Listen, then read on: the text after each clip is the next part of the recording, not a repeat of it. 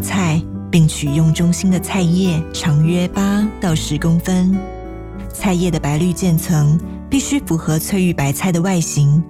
精选出来的白菜必须先经过火腿鸡高汤汆烫入味，之后淋上 XO 高汤酱汁当热食，或搭配芝麻酱汁当开胃冷菜。翠玉白菜上的中丝和蝗虫，则是用樱花虾替代。联合开帕，独享时光。我是主持人李成宇。国立故宫博物院这段期间正在展出镇馆三宝，包括范宽的《西山行旅图》、郭熙的《早春图》，以及李唐的《万壑松风图》等三幅距今将近千年的宋代山水画。但是在更多民众心目中，故宫的镇馆三宝是所谓的酸菜白肉锅、翠玉白菜、肉形石以及毛公鼎。在老饕心目中，到故宫除了看山水画、看酸菜白肉锅，更要吃故宫精华的国宝宴。一开始大家听到的那段，是对于故宫精华可以吃的翠玉白菜的描述。国宝宴中还包括可以吃的肉形石、咸文鼎佛跳墙。盛装水果的冰雕毛公鼎都相当精彩。这些可以吃的国宝都来自故宫精华总监杨惠曼跟厨艺团队的发想。杨惠曼总监 Mandy 现在在我们线上，请 Mandy 跟听众朋友打声招呼。听众朋友好，我是 Mandy。Mandy 除了发想国宝宴，其实也针对故宫的一些特展复刻古代的一些宴席，复刻古菜。那最早应该是可以回溯到二零零三年的时候的《长安食谱》，对不对？后来还有呃南宋美食大观，然后还有一些清朝的皇帝的宴席等等。那我们先从国宝宴开始聊。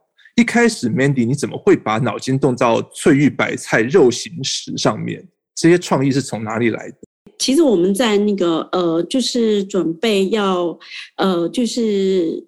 开故宫精华的时候，其实我们有一个筹备小组，所以我们筹备小组呃每个礼拜都会开会，然后大家集思广益，然后呃最主要就是大家都说到故宫要看三宝嘛，就是酸菜白肉锅，然后就是由这个我们就呃想说要怎么样把它呃具象化。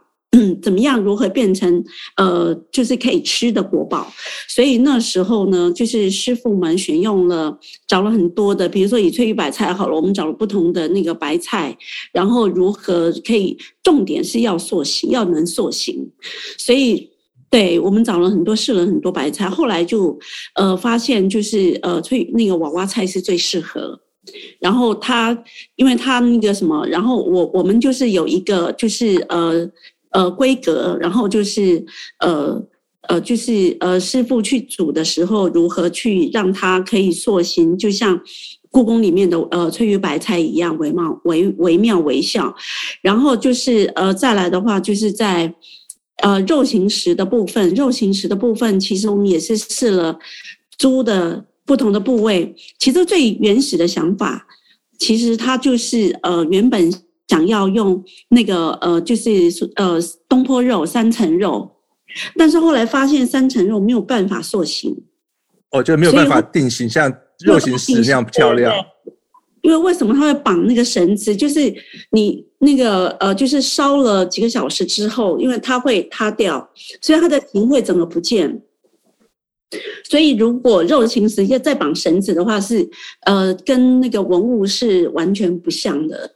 后来我们也是师傅们就很努力的找不同的部位，后来最后定案，我们就用那个呃小蹄膀前腿肉来去那个呃就是做我们的那个肉形石。其实肉形石基本上一个小蹄膀只能切两块，对，所以它没有办法。所以我们呃当然就是剩下的那些就是造福到我们员工的胃里面。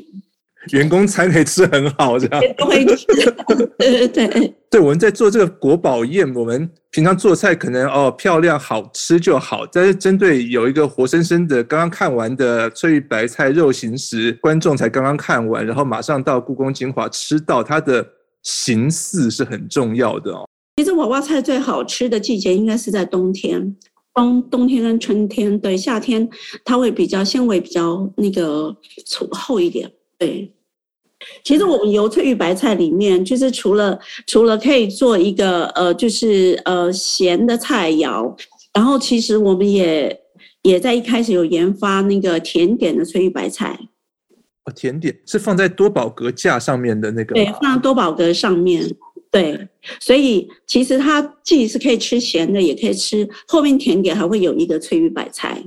谈到这个多宝格的甜点，我知道 Mandy 为了这个多宝格的架子啊什么，也是花了很多的心思，对不对所以你可以帮我们呃聊一下这个什么叫多宝格吗？对，其实多宝格在故宫呃里面是常设展，因为它就是乾隆的玩具箱。那里面呢，当然它真的不也不是所谓的玩具，因为里面每个都是价值连城的宝物，所以其实它就是它就是呃比照原来的文呃国宝呃就是比照原来的文物，然后去做。维新版的那多宝格，它有很多种的形式。那它有匣中有匣，柜中有柜，当然还有就是开架式的。然后再来就是我们在二零一四年到呃，随着故宫的肉形石到那个九州日本九州呃九州的时候，我们也呃就是国宝宴也出访。然后我们当时为他们想的是那个甜点的肉形石，我们已经有了那个咸的肉形石。所以我们特别，那当时就在研发甜的肉形石。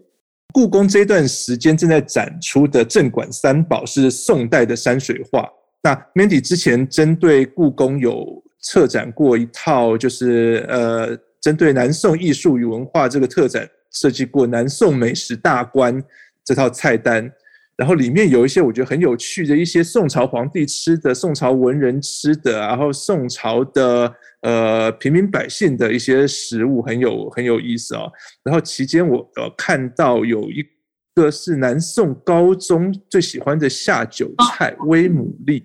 中餐实际上，其实我觉得它最呃高峰，还有还还有就是那个呃最经典，应该是在宋朝的时候，尤其是南宋。南宋的时候，因为呃就是当时北宋灭亡嘛，然后偏安在南宋，然后在那个呃。杭州嘛，然后他们带来很多，带来很多的厨子，从北方带来很多厨子，然后呃，北方的厨子就用很多南方的那个食材来做他们的烹调。那南方的厨子呢，那他们当然更有他们自己南方的食物来去做烹调去呈现。其实基本上来讲，还有就是宋朝。宋朝以后，宋朝以前的话，呃，中中餐应该是说中华饮食，它只有几个烹调方式，它只有蒸的，然后呃烤的，还有煮的。但是从宋朝以后开始，宋朝开始有开始有所谓的爆炒。其实，所以在那个呃宋朝的时候，所以它的那个菜肴是非常非常丰富的。然后我们可以从，因为当时我要做呃去做这个是当时的故宫的那个副院长哦，院长呢周公新跟呃周公新院长跟呃交给我这个宋史的呃资料是冯冯院长，对，那。他他就跟我讲说，Mandy，看你们要不要做？他拿了《宋史》里面的《都城纪胜》《武林旧事》，然后就是《孟良录》，呃，这几个资料，然后就是里面全部都是呃都是那个看不懂的呃看不懂的那个内容。故宫院长就把文言文的典籍丢给你，让你研究一下有没有办法变成菜，这样我老师出功课。对，什么威姆利呀、啊、邱某清水霞根啊，然后那个什么。呃，有那个什么护国菜呀、然后金鸡玉块呀，这些酿成对，然后还有那个什么爆肉炊羊啊，酒醋酥蹄这些东西都是当时那个在那个宋史里面找出来的。重点是你要如何把这些东西找出它是什么食材，它是怎么做的，这个就真的是花很多时间。然后就是找到了一些，就是它有一些是会告诉你它里面有是什么东西做的，然后呃也会有一些简单的呃，比如说它是炒的，或者是它是那个蒸的，它是煮的，它是烧的，那里面会有一些，我就要抓住这几个呃精髓哦，然后还有就是主材料。然后还有一些重要的、一定要有的一些配料，所以我就会跟师傅研究。所以我们从一百多道菜试做到六十道菜，到最后试做二十三道菜。然后就是，其实其实当时在发想这些菜的时候，师傅也跟我讲说，我们没吃过，我们也没做过，我怎么啊？对，然后我就跟他讲说，呃，我我连食谱都找给你，然后就是你用你的方式，但是第一个食材不能变，主材料不可以变，它重要的，比如说它有什么样的副材料也不能变。这也刚刚讲到，也是我很好奇的问题。我们看一些。呃，古籍、古书啊，里面写到吃的，但是我们就会想说，呃，现在我们复刻之后，我们吃的到跟古人一样吗？我们吃的跟什么乾隆皇帝吃到的味道一样吗？还是吃云林鹅真的跟倪云林倪瓒吃到的味道一样吗？因为我就很好奇，我就去查了他的《云林堂制》呃，《云林堂饮食制度集》里面讲烧鹅，他就很简单，他就讲了一句。他就说：“哦，烧鹅就是用烧肉法，然后以盐、椒、葱、酒，哦，就是盐、花椒，然后葱、酒，然后擦那个鹅的腹内，然后外用酒蜜涂汁，外面用蜂蜜啊酒再涂好，然后这个入锅内，先入锅时以腹向上，啊，肚子放在上面去去烧，然后之后再把它翻翻面，让这个肚子放朝下烧。”他就这样记载，然后我们就可以做出这样的很好吃的云林鹅。其实也有人说，他烧的时候，他如何知道他烧好了？他就一把的柴火放进去，嗯、这把烧完之后翻面，然后再拿一把再去烧，烧第二把他就熟了。对，哦，是，对，其实他就熟了。其实以前以前的烹调技法实际上没有像现在那么复杂。而且它用料也没那么复杂，嗯、所以它的设备也没那么复杂，所以哦，曾经有人问过我，他说如果以现代来讲，他说是不是可以复刻？可以啊，嗯、我们搬去乡下或山上嘛。其实我觉得以前古时候，古时候其实就像我们早期的时候，没有瓦斯炉，没有那么风行，我们都是用炉灶嘛，用火去生嘛，又烧，对。所以其实哪一个好吃？其实以我妈妈来说。妈妈的菜，妈妈说用火烧的饭跟那个用火烧的菜啊，最香最好吃。其实中餐比较难去做那个哦，就是我觉得有一个重点就是火候的掌控，火候的拿捏应该是在我们烹调的过程里面，比如说像那个刚讲的那个倪瓒爱吃的那个烧鹅。它的火候的拿捏，他就讲得很清楚，它就是一把火放进一把一把木头放进去，烧完了再翻面，翻面再烧一把。我印象最深的是那个《十全乾隆宴》里面的八宝葫芦鸭。对，其实八宝葫芦鸭哦，呃，其实这要讲到乾隆最爱的那个御厨。张东官，官对，实际上张东官其实也是乾隆三十年的时候下江南。其实乾隆三十年那个时候，因为呃清朝的皇帝只要下江江南，一定会去苏州织造府。那苏州织造府就是专门帮他们做那个呃布的，就是上穿的衣服啊什么都是苏州织造府那边制作的。然后，呃，有一年就是三十年的时候，乾隆去那边嘛。然后当时的织造普福就是呃安排他的家厨做了很多的菜给乾隆皇帝。然后呃乾隆吃了以后，第一次、第二次不开心，然后吃了第三道、第四道以后就很开心。然后他就想要认识呃那个厨子。然后那个很奇怪哈、哦，现在好像很多人也是到餐厅吃饭。就想要都要请主厨出来一起合照，这样很开心啊。结果那时候普福就找那个张东官出来嘛，然后乾隆皇帝呃就跟他讲说，当时张东官做的哦，爆爆葫芦鸭，还有那个还有那个什么呃樱桃肉。樱桃肉就是红烧肉，切成一小块一小块，像樱桃一样大小。所以不是樱桃的味道，而是像樱桃的小巧的形状。对对，所以那时候它的那个樱桃呢，就樱桃肉就是切的一小块一小块，就像那个樱桃的大小一样。所以那时候普福觉得，呃，那个乾隆皇帝好像很喜欢张东官做的菜，他就顺势把张东官送给乾隆。当时张东官已经五十岁了，所以他算是呃，就是特殊的，就是布衣这样子，直接带到那个宫廷里面，进到御膳房里面。御膳房里面，对。后来我们。故宫精华的这个复刻版的八宝葫芦鸭，我们有稍微改良过，对不对？有，其实我在最早的时候有做八宝葫芦鸭，然后就一只鸭。那时候，当时有客人跟我反映说，呃，可不可以做小一点？因为这一个人吃，呃，不是，比如四个人吃太多了。然后那时候，呃，我就想说，我就跟师傅讲说，想说，呃，你们自己想想看，我们那时候我们已经结束了，说你们想想看，可以怎么做，就是个人化的那个八宝葫芦鸭。然后师傅那时候就想了想。然后试做了几次，然后后来，呃，就做了那个用鸭脖子，呃，鸭脖子下面这边，然后做那个，呃，把它绑成像葫芦形状，对。然后因为鸭脖子跟那个做鸡翅不太一样，鸭脖子你不可以风干，风干它就会硬掉，不好吃，不能咬。哦。所以它的口感比较没有像那个，呃，那个鸡那个虾苗长凤秀一样。所以那时候我们在做十全乾隆宴的时候，呃，我们就做一个个人个人化的八宝葫芦鸭。不要小看这个一人份的这样八宝葫芦鸭，我还去特别去找了一下，它里面到底填了哪八宝馅啊？这个小小的这个一人份的这个八宝葫芦鸭里面有糯米、有干贝、薏仁、海参、虾仁、鲍鱼、冬菇、笋丁、葱米、虾米。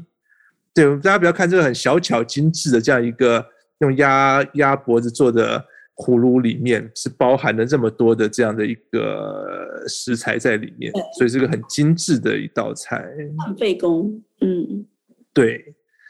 那我们说我们现在是节目播出的时候是秋天的季节，也是吃蟹的季节。嗯、那刚刚我们在讲呃宋朝的美食的时候，我们有讲到。呃，蟹酿橙，这应该也是林洪在《三家清供》宋朝那时候的典籍记载下来的一道菜。我觉得这道菜很有意思，加上现在是我们秋天吃蟹的季节，Mandy 可以帮我们形容一下蟹酿橙它的吃法吗？其实蟹酿橙哦，其实我们当初在做，其实我在早期的时候刚做这一行，以前的老师傅有做过，然后就一直传下来。对，其实限量橙最主要那个当时他们是用大闸蟹做的，嗯，然后里面起蟹，把里面的那个呃里面的那个呃橙子里面的那个肉拿起来挖起来，然后其实它是跟那个一起煮的，嗯、跟那个蟹肉一起煮的，它起蟹肉蟹黄然后一起煮，然后再塞回去那个呃橙子那个那个呃橙子里面，然后对，然后煮过以后塞进去，然后。呃，再去蒸一下，其实它的味道是很香的。其实我有吃过，早期师傅他们有做过这道菜，只是后来每个人的诠释的方式不一样。所以大原则就是蟹酿橙嘛，就是要有一个柳橙，然后把里面的那个橙柳橙肉那个对挖出来，然后跟呃蟹粉蟹黄一起处理过，然后再把它填回原来的那个那个橙橙子壳皮里面。对，就是很精、很很精致，很看起来很精致，然后味道也调和好。因为我们常常吃蟹，我们都会搭醋啊或什么的，但是搭这种橙汁或者是柳橙的肉，也是这种属于酸类的这样的一个搭配，其实也是一种配合的很好的这种方式。呃，我们除了蟹酿橙之外，现在也是秋天，正是吃蟹的季节。那 Mandy，你现在比如说在我们。金华酒店、金华轩，我们也也可以吃得到蟹，对不对？我们现代人怎么吃？刚刚蟹酿成可能是宋朝人的吃法，那现在我们在台北怎么吃蟹？可以帮我们有一些例子吗？因为我们在台湾，我们是靠海的嘛，然后就是。呃，其实我们真的很多螃蟹、海蟹，或者是那个呃，在那个海岸边呃生长的那些蟳类，其实基本上我们可以选择性的蛮多的。再来就是还有烹调的方式也非常多。那因为我们的师傅是香港师傅，就是金华轩，所以他有很多呃港味，就是香港的那个好味道。然后，海明乌师傅，是对乌师傅。然后我们像我们这次有那个呃网游。网油高蟹糯米饭，鸡油蒸蟹其实也是宋朝的时候就已经有人用鸡油去蒸蟹，但是当时的人他有时候我是忘了哪里看哦，但是我有我我曾经有看到这个这个呃，就是这个记载，就是鸡油呢，它不可以，它的味道不可以呃，不可以超过螃蟹的味道，它不能压过螃蟹的味道才是蟹味为主。对，所以其实我们师傅做的那个鸡油蒸蟹也是一样，它它也是。呃，就是它的鸡油不会抢过那个螃蟹的味道，所以恰如其分，所以吃起来就是鲜味，也是可以保留那个那个蟹肉的鲜味。所以我们可以看到以前的古人就已经吃了这种吃法，所以也是延到现在，我们也是这样子的吃法。继续吃，对对对。所以我们会觉得说，有一些年代越久的菜越难复刻嘛？我我不觉得。不是不是很难复刻，除非这个东西它的食材取得不容易，或是无法取得，已经失传，已经没有了。嗯，就是说以前的人他可能有吃，呃，他可能有吃那个什么海那个野味，但是我们现在不能吃，现在就不能吃了，现在就不能做嘛。对，但是一般的菜只要不是。只要不是很难的话，其实我觉得都是可以被复刻的。只是我们没有吃过当时那个那个时代的那个真正的味道是什么。当然，像那个什么，我曾经做过那个呃乾隆的那个青酱肉，那就是张张东官为他设计的。因为当他那时候年纪很大了嘛，所以张东官因为乾隆非常喜欢吃金华火腿。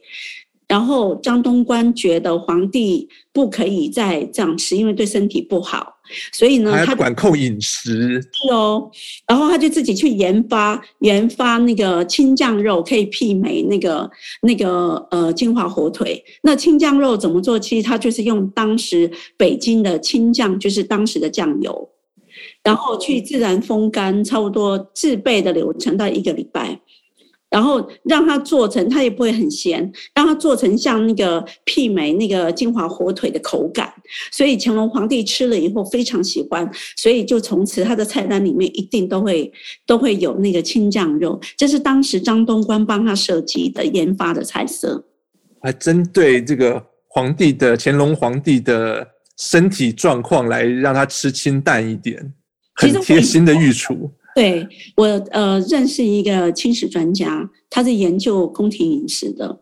然后我有一次要做那个二零零九年，那时候故宫推雍正大展，然后那时候我一直呃找不到雍正吃的东西。那时候我们都会觉得雍正好像是很节俭，可能吃的不是那么好的感觉。我们从这种各种戏剧上面来看，对不对？其实那是都错的。啊，真的吗？对，那都错的，因为。因为他在位就十三年，所以十三年的时间，实际上他留下来的东西并不多。所以那时候清史专家那个老师哦，跟我讲说，我也把这个问题跟他请教他。他跟我讲说，你要知道，他说皇帝吃东西，他有一定的规矩跟礼数，而且他有一整票的那个御膳房的人在帮他处理，他有所谓的那个呃，有那个什么呃，就是营养师。就是那些御膳房的厨子会去帮他算，会帮他那个调整调理，因为他们还有那个什么，呃，那个中医嘛，对，就是帮他调理他的他的呃饮食，所以。呃，春夏秋冬该吃什么？礼拜一到礼拜六、礼拜天要吃什么？其实他们都已经有规划，而且都有设计，所以不是皇帝说，不是皇帝想吃什么就生吃什么。对对对，对，没错。所以他说，呃，他说雍正什么粗茶淡饭，他说没有这回事。皇帝定有定的那个，平常他吃饭大概有二十道左右，自己一个人吃二十几道。所以，如果说当然也不会吃完嘛，剩下就赏给那些妃子啊，或者是赏给其他人。那大部分来讲的话，皇帝吃东西并不会吃很，并没有那么多，而且也没有第一次吃那个山珍海味。不是每一顿都是满满汉全席这样。对，所以他正式，比如说像国宴呐、或者是正式官场上面的那个朝廷的什么宴呐、他才会有很多的菜。那正常来说，其实也没有到那么多，对。所以那时候我我在请教，我要做清宫御膳，他就跟我讲说，你就做康熙的嘛。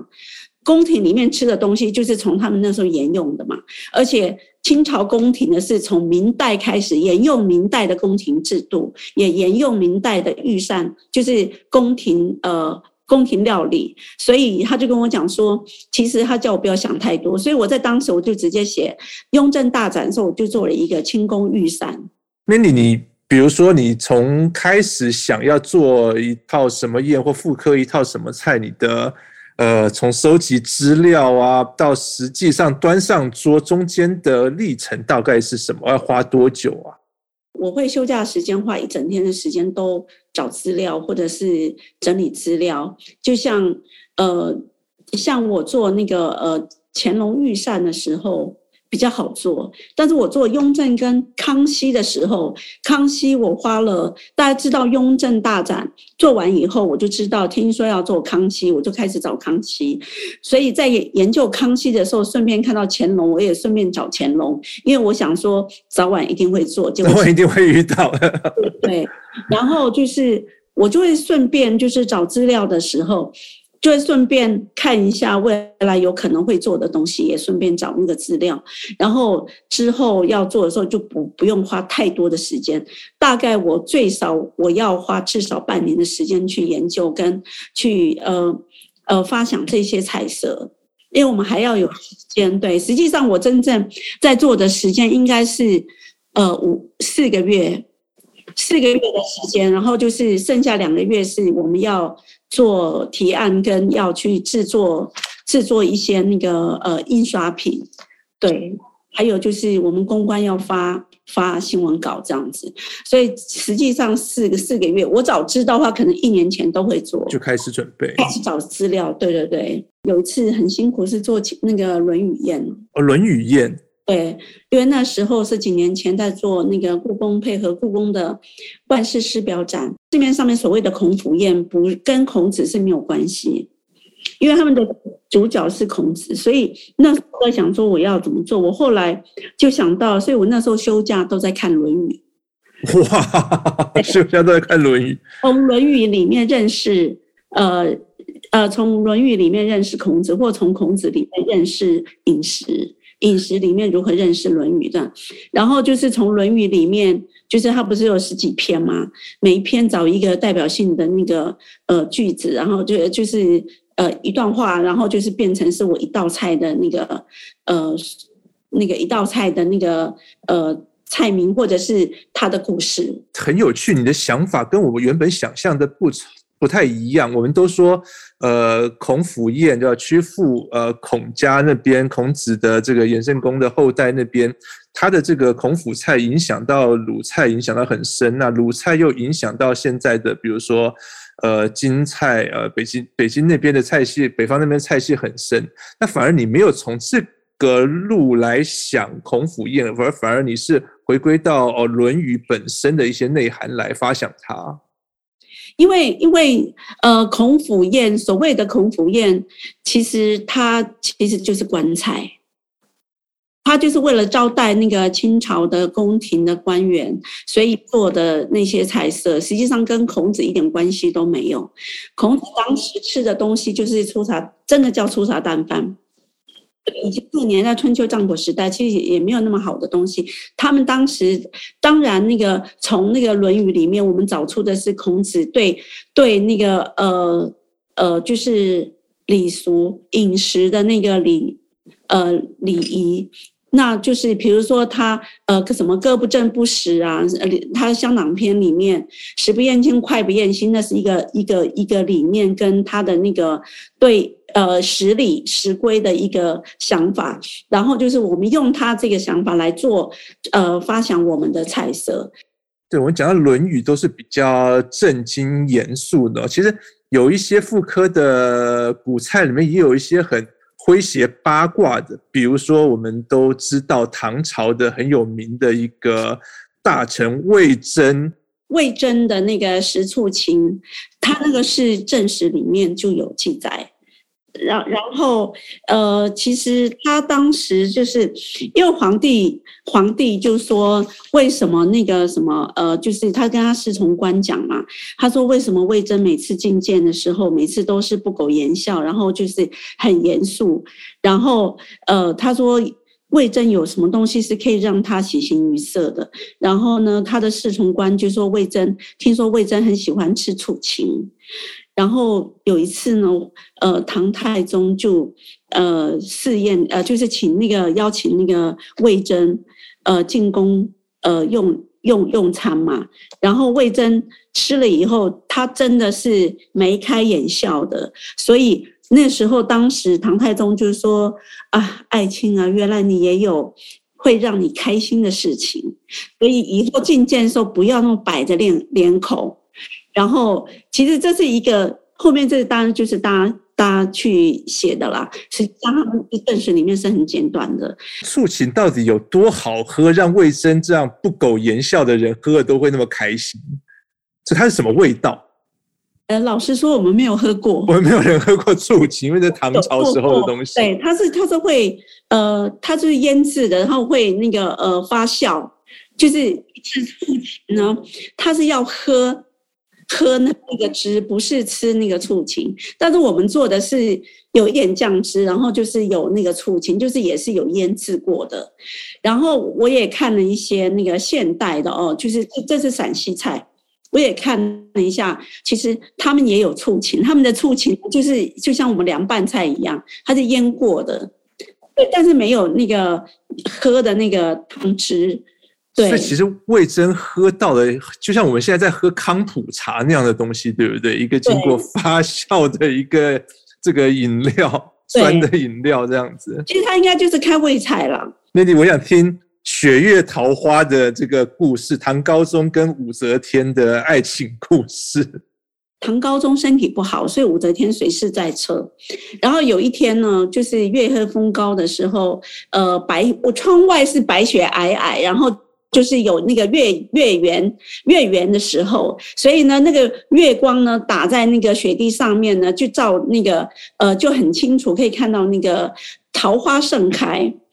然后呃，唐高宗就突然突然呢就看到窗外的景色，他就讲了一句：“好一个雪月桃花。”然后。武则天看他有精神这么好啊，然后就命御厨去做雪夜桃花，然后叫御厨去想，因为呃他说皇帝讲了窗外的景色，他就形容一遍，所以呃武则天就准备了一桌的那个菜，就请那个呃那个呃厨子做御厨做那个呃一桌的菜，然后皇帝呃皇帝就起呃就起身，然后。他吃了几道菜，他就觉得没什么胃口，他觉得不怎么样。然后后来吃到那个雪月桃花的时候，那个唐高宗就说：“嗯，他说这是什么菜？我有叫你做吗？”然后他说：“我以前怎么都没吃过。”然后武则天就跟他讲说：“呃，这是您刚刚说的，您刚刚有说雪夜桃花，所以就是这道菜。那雪夜桃花怎么做的？它就是用蛋白。”蛋白，然后就是那个虾子煮熟了以后它就变红嘛，它会有红色嘛，所以放在那个蛋白上面的话，它就就跟那个什么他形容的雪月桃花桃花的感觉，对，就一样的那个那个景色，所以呢。然后那个唐高宗吃了以后非常开心，他也只记得这道菜，所以从此在唐朝宫廷里面就有这道菜叫雪夜桃花。那我们后来呢？我们后来在介绍这道菜的时候，我们也跟大家讲说，呃，其实呃皇帝也有，我们来介绍皇帝的冬季恋歌。哇哦，就要拉搭到时事梗这样。对。但是这道菜呢，你每次介绍客人都非常喜欢听，每个人都聚精会神，听完了以后就很开心。其他的正式的可能就不会那么喜欢了。就是有美景、雪景，有桃花，然后有这个唐高宗跟呃爱妻武则天的故事这样子。对，这很多的这种发想的很精巧的创意，其实我们都很好奇它的这个来由啊。所以最近最后一定要来提一下 Mandy 最新的力作侍女包，我觉得这也是一个很很具创意，然后看着大家就会哇的一声。因为我第一次知道 Mandy 他想的这个侍女包，那时候还没有在故宫精华上面那个菜单上面，然后我先知道嘛，当然就很兴奋的一定要 po 在脸书上面，然后那种询问度你都不知道多吓人，这样。那造型很可爱，就是一个唐朝的侍女的造型，然后一个小小巧的这个这个里面是包包馅的包子，这样胖胖的脸，嗯，很可爱。Mandy，你当初是怎么想到这个侍女包这样的一个构想的？对，其实当时哦，其实当时原本是故宫有一个很大的活动，然后就找我们，就是希望我们也可以在。发想新的新的产品，然后就是跟当时跟故宫有连接，然后就是呃在当天的时候可以一起呃就是呃首部曲啊推出来，然后呃其实我就如火如荼的在想我要做什么，就突然看到我们餐厅里面有一个那个仕女图，唐人宫乐图。然后我就想说，嗯，我要做他的脸，我就想我可以怎么做，然后我就请师傅，这样就想得出来，对，我就叫师傅做，我就画给他嘛，我说我们用我们来做试试看，然后师傅就试试看，哎，做得出来，但是脸不好，脸呢，我们后来去用印，嗯，做那个印印刻，然后就是印上去。五官，嗯，对，五官，它的印上去之后发现不行，因为它会它会糊掉。掉就不行了，就后来，这真的花很多时间，因为从试做包含他的那个发髻，然后试做在我大概大概包含那个什么，最后定案我们用那个我们是用烙印的方式，对，然后就是呃那个师傅就头头发呃用了不同的颜色，就是还不同的食材。然后一定是可以吃的，对。然后后来发现那个颜色不对，还是要用黑的，所以我们用那个呃，我们现在用的是那个呃那个木炭，那个那个炭什么？竹炭。竹炭对，竹炭粉，然后去做成头发，其实很费工，五个步骤。要上桌之前，盖子一打开，师傅做的是什么呢？两个红红的，然后我就。我就跟师傅讲说：“拜托，我现在不是七月半呢，腮红不用涂那么红的。”对，不是万圣节。他就跟我讲说：“总监呐，我不会擦腮红啊。”然后我就跟他讲说：“你就用有点像刷子那样，这样子刷在脸上嘛，然后它就会比较自然的红。”所以那时候呢，呃，就是改了以后，你知道有些东西就是。第一步可能不会那么快的成功，就是慢慢去逐步去修正、修正、修正、修正到现在，然后就是要帮他画，因为我们要做五，我们要做五个工序：做头发、做发髻，然后做这个脸的包子嘛，然后就是还要烙印嘛，烙印之后要涂口红，要涂腮红，所以总共五个步骤，所以。侍女包呢，其实我们并没有一直都没有在菜单里面，但是非常多人都跟我们买，包含喜宴的客人，他会跟我们，他送给他的客人，所以我们会包一个一个这样子，他可以送给他的客人，就所有的嘉宾这样子。所以其实我们这个就是，呃，我们虽然我们无法低调的，它就红了，对，很难，这个侍女包很难低调，它造型太可爱了，所以我们已经无法低调，所以就是。只好就是大家只要预定，我们都会我们都会先制作这样。这个已经是我们也是我们的那个畅销商品之一。所以延伸这个问题，最后想问一下 Mandy，从我们从一开始国宝宴这样一路聊下来，各种的古菜复刻，一直到侍女包，Mandy，你的创意跟灵感的来源，平常要怎么累积？有一定的方法吗？其实基本上来讲的话，其实我觉得是我很喜欢去想，呃，做一些比较不一样的东西。然后就是因为在故宫，所以呃，我更地利之便，我有机会去看一些就他们的特展，我也会知道他们的特展。然后就是像我前几次呃都是我自己想的，是我自己我自己要做的。所以，呃，因为有，因为因为我觉得，呃，就像我们老板说的，其实故宫精华不只是一个餐厅，其实他希望，呃，就是大家知道来台北来，呃，就是来台湾一定要去的地方就是故宫精华。对，它同时是一个食，呃，食文化的观光景点。对，所以其实里面的菜色，其实我们有很多不一样。其实我们这，其实我自己回顾哦，十十年来哦，十几年来，其实我们已经做了做了很多结合故宫特展的一些，呃，一些饮食。对，然后就是或许有些是可能是单件的，有些是一整套的，有些是可能就是呃，就是容器。